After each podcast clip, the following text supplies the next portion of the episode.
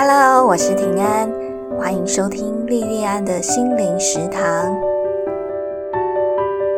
欢迎收听莉莉安的心灵食堂这一集的节目。节目的开始，邀请你回答三个关于外遇的状况题。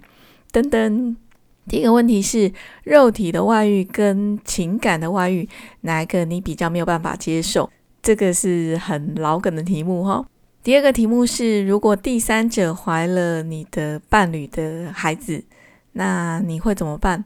第三个问题是：如果伴侣跟外遇的女性有了长期的感情，那你会怎么处理这一段关系呢？这三个问题，因为每一个人不同的价值观，会有不同的底线跟答案。无论你的答案是什么，今天分享的这一部电影。爱情诗歌绝对会刷新你的三观。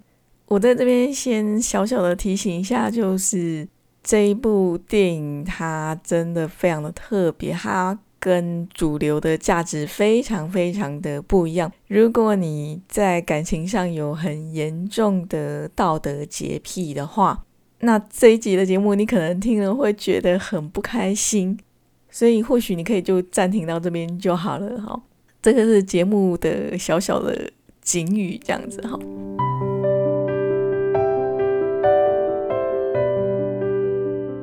今天要跟大家分享的这部电影《爱情诗阁》，它是今年度二零二三年二月十号刚上映的一部电影哦，还热腾腾的。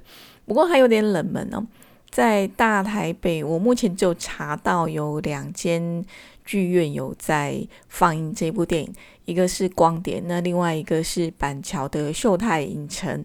光是从大台北只有两间剧院在放这部电影，你就知道说这部电影有多冷门哦。可是这部电影的卡司其实都还蛮大的。这部电影是由风川月司、广末凉子跟四岛忍主演，故事改编自日本作家井上荒野的小说。这本小说名字叫。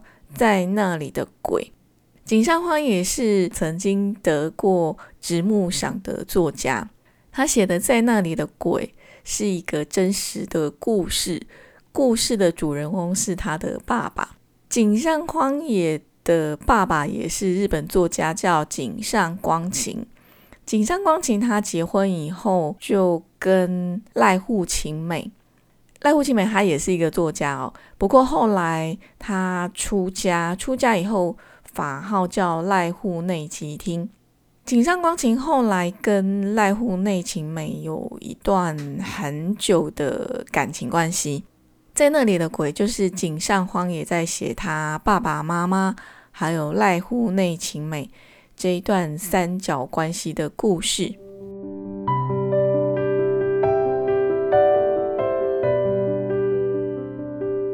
爱情诗歌里面，风川叶司演的男主角叫白木笃郎，四岛忍所饰演的女主角叫长内美春。白木笃郎跟长内美春就是井上光晴跟濑户内晴美的化身。白木笃郎他很风流，虽然已经结婚了，可是他还是会一直在同一个时间跟不同的女性发生关系。有一次，他去德岛演讲，然后那一场演讲里面呢，长内美村也去那那里演讲，就这样子两个人认识，认识之后不久，他们就发生肉体关系，也有了感情的牵绊。那白木笃郎的太太是由广末凉子所饰演，她的名字叫生子哦。生子这位原配呢，他对他先生的这些。这些很花的事情，这些很风流的事情，他都知道哦。可是他选择包容，比方说像这部电影的开始，就是他买花去医院探病。一开始还以为说他是去看一个朋友或是家人呢，后来看到他们之间的对话，才知道说他看的这一个人是为了他先生自杀的第三者。他虽然偶尔眼神里面会闪过一些痛苦，可是他表现出来的都是很平静的，反而是躺在床上的那一位第三者情绪就很激动，然后跟他讲说：“哦，他为了白木多郎自杀了两次，也堕胎了两次。”可是原配竟然还可以很温和的就代替他的先生跟这位第三者道歉。这一部电影里面有一小段还蛮有趣哦，我那时候坐在电影院里面的时候，很多人都笑出声音来。就是他的先生后来也跟他的女学生发生性关系，后来那个女学生就带着行李找上他家，说要跟他们一起住，就把他先生吓得半死哦。可是这位原配他还可以若无其事的喝自己的茶，好像跟自己没有关系这样子哦。那至于白木朵郎跟长内美春这一段关系，原配生子他也都知道哦。结果原配跟长内美春，他们不仅彼此都有照面过哦，都有看过。很不可思议的就是，这两个人后来还变成好朋友。原配生子他就讲，他说他觉得他们的关系就像同志一样，同志不是那个同志哦，不是说那个同性相恋的那同志，是说像有革命情感的同志一样哦。其实这位原配生子他的说法。逻辑上蛮合理的。如果两个人喜欢上同一个东西，理论上这两个人是同时可以懂得，而且同时是可以欣赏同样的这个东西。那这两个人应该有很多的共同性，应该很能够成为互相理解的朋友。可是这个世界上最普遍的现实是，如果两个女人爱上同一个男人。那这两个女人通常就会变成彼此最大的仇敌。像这部电影里面的原配跟晴美，这两个人不仅没有变成敌人，还变成了好朋友。这样的案例大概在全世界哦，应该五个手指头都数得出来哦，非常稀有。可是虽然是稀有哦，还是有的哦。在日本有像这样子一个这么特别的真实故事，在台湾也有。其实，在我去看这部电影之前，我有看到一些网站宣传《爱情失格》这部电影，说它像是《失乐园》哦，像是风川月司跟四岛人版的《失乐园》哦。我想是因为里面的外遇情节跟情欲场面跟《失乐园》很像，可是我觉得这部电影更像是台湾的一部电视电影，叫《卧三下我爱你》。《卧三下我爱你》。它一样是改编自真实故事，故事的主角之一是琼瑶多年的合作伙伴，是刘丽丽导演。我想那个我们在小的时候一定都看过琼瑶她的很多戏剧作品，像《庭院深深》之类的哦，这些戏剧都是由刘丽丽导演所指导哦。刘丽丽导演是董金湖导演婚后的第三者，可是她却被董金湖导演的原配叫王梅女士，被王梅女士邀请到她家跟他们一起生活。刘丽丽她在晚年的时候得了一种病，常年卧床。她在卧床的这一段时间，大多数都是王梅女士在很用心的照顾她。后来他病危的时候，因为刘丽她没有孩子，所以她没有亲人可以为她做医疗上的决定。因为这样的关系，王梅甚至还主动跟董金湖离婚，让刘丽丽在病床上跟董金湖结为法定的夫妇。《爱情诗格》跟《卧三下我爱你》这两部电影都让我思考关系的本质是什么，婚姻又是什么呢？我们跟伴侣每一天每一天的共同生活，甚至同床共枕，可能还会例行性的有性行为。我们跟伴侣的物理距离理论上是很近的，可是你跟伴侣的心灵距离呢？世界上最远的距离，或许不是两个人分隔地球两端，而是你就睡在我身边，可是我却不知道你在想什么。我在光点电影院看《爱情诗歌》的时候，我一直觉得这个男主角白木多郎好渣哦。其实我看相关的报道，包括连演这个角色的风川月司也觉得这个男主角是一个烂人哦。然后还跟演他配偶的广末凉子道歉哦，他觉得很抱歉这个角色烂成这样子哦。可是我理智上虽然觉得这个男主角是一个坏男人，可是却没有办法讨厌他。我觉得他身上有一种小男孩的天真，还有对世界强烈的好奇跟热情。我觉得这些特质他非常的吸引人，会勾引出女性的那种母性。我在想，或许广末凉子所饰演的那位原配，还有长内美春，还有其他很多跟白木笃郎发生肉体关系的那些女性。可能也有类似的感觉，只是当这个关系真正发展成亲密关系以后，一旦在亲密关系里面，你很难不有独占的那种强烈的念头。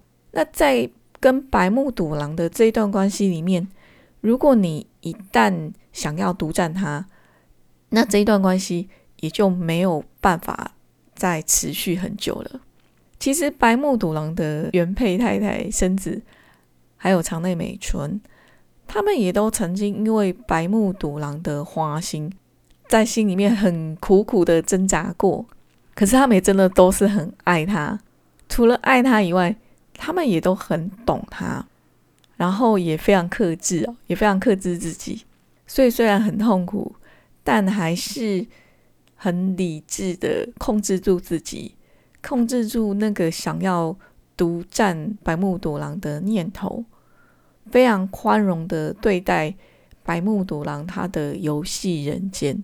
我想是因为这个爱，还有这个懂得，还有这份宽容，所以白木笃郎他也真的是真心的爱着这两个女性，跟这两位女性有很长久的关系。我觉得这一份关系里面，它不仅仅只是身体的亲近，还有因为这份很深厚的爱、理解，还有包容所带来的心灵上的亲近，而不只是肉体的亲密。真正的亲密其实是心理的亲密，肉体的亲密其实只是短暂的。真正的亲密不是你二十四小时报备，也不是说。诶，伴侣的手机可以随便你看，而是你跟他的关系里面有爱，还有理解，愿意给伴侣最大的自由跟尊重。你很严密的去控管你的伴侣，或许可以让你自己心安。可是这个很大层面上是反映了你自己在心理上的匮乏，而你得到的很可能也只是一个伪装出来的假象。我会这样讲，是因为我身边真的有这样的案例哦。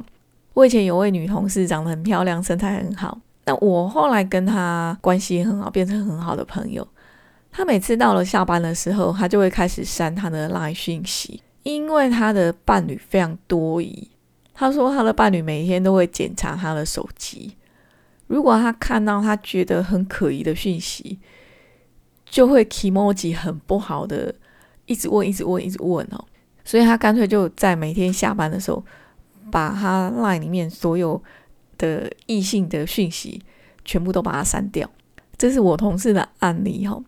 那我自己在关系里面载浮载沉很多很多年以后，我开始觉得婚姻跟约定俗成的道德，这个都只是外在制度的框架，在亲密关系里面。最重要的就是亲密。可是我不是说这些社会框架、这些道德框架是不重要的哦，他们还是重要的。他们让社会有一个基本的稳定的力量。可是如果你只有婚姻契约，或是只有这个道德框架，却没有用心去爱你的配偶，去理解你的配偶，用行动。去经营你跟配偶的关系。如果我没有这些东西的话，那我觉得再厚重、再严密的框架，你也框不住一颗疏离的心。在爱情诗歌里面的男主角白木笃郎，他就是一个非常放荡不羁，而且你看起来就是非常乱来的一个人。可是你越看越会发现，说他。打心里面最爱的还是他的太太生子。后来，当他走到生命的结尾的时候，他最需要的，他最黏的人还是他的太太。我想到《道德经》里面有一句话说：“善结无绳约而不可解。”结是打结的结哦，那绳约就是绳子哦。那这句话好像是说，你最会打结的人，其实你不用绳子哦，也会牢牢的粘在一起这样子哦。我看到白木笃郎跟他太太的关系，我就觉得在亲密关系里面，他的太太是最会打结的人。他给白木笃郎完全的尊重跟自由，可是他的先生也因为他太太对他的理解。跟爱，所以他虽然很滑，在外面很会玩，可是不管他怎么玩，到最后他还是牢牢的心甘情愿黏在他的太太身上。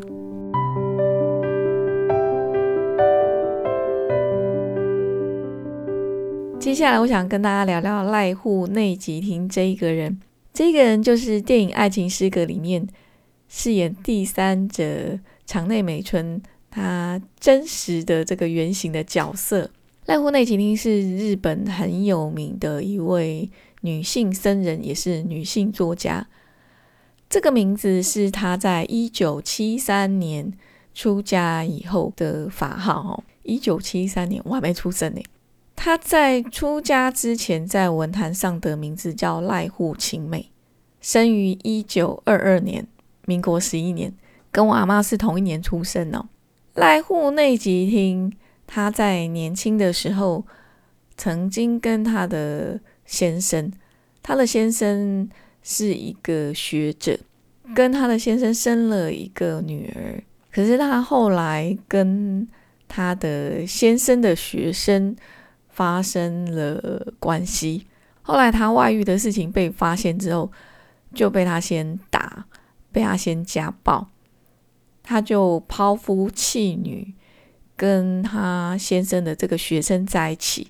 可是这一段外遇的感情后来也没有结果，因为他先生的学生受不了整个社会的压力，所以后来这个学生娶了别的女人。那为了生活，他就开始写作，后来也真的就写得很好，就在文坛上发光。名利双收，在他一九七三年出家以前，他的感情生活实在是非常的，我不知道该用什么样的形容词哈，用多彩多姿形容他，我不晓得恰不恰当。总而言之，就是他的感情生活，即使是用我们现在的标准来看，大部分的人可能也没有办法去认同。他常常同一个时间跟很多不同的男性发生性关系。那至于爱情诗歌的这个故事，他跟井上光晴之间的关系，他说他觉得他跟井上光晴之间不是外遇的关系，井上光晴也没有这样想。他觉得这段关系没有什么不对，只是他爱上他的时候。他很不巧的有太太而已。他说：“爱上了也没办法，就好像是打雷掉在头上一样，不可能逃的。”我知道，可能很多人听到这一段话会觉得，嗯，这个女人有点渣哦。可是其实，井上光晴的女儿就是写这个故事的这个井上荒野，她也很认同濑户内吉听的这一段话哦。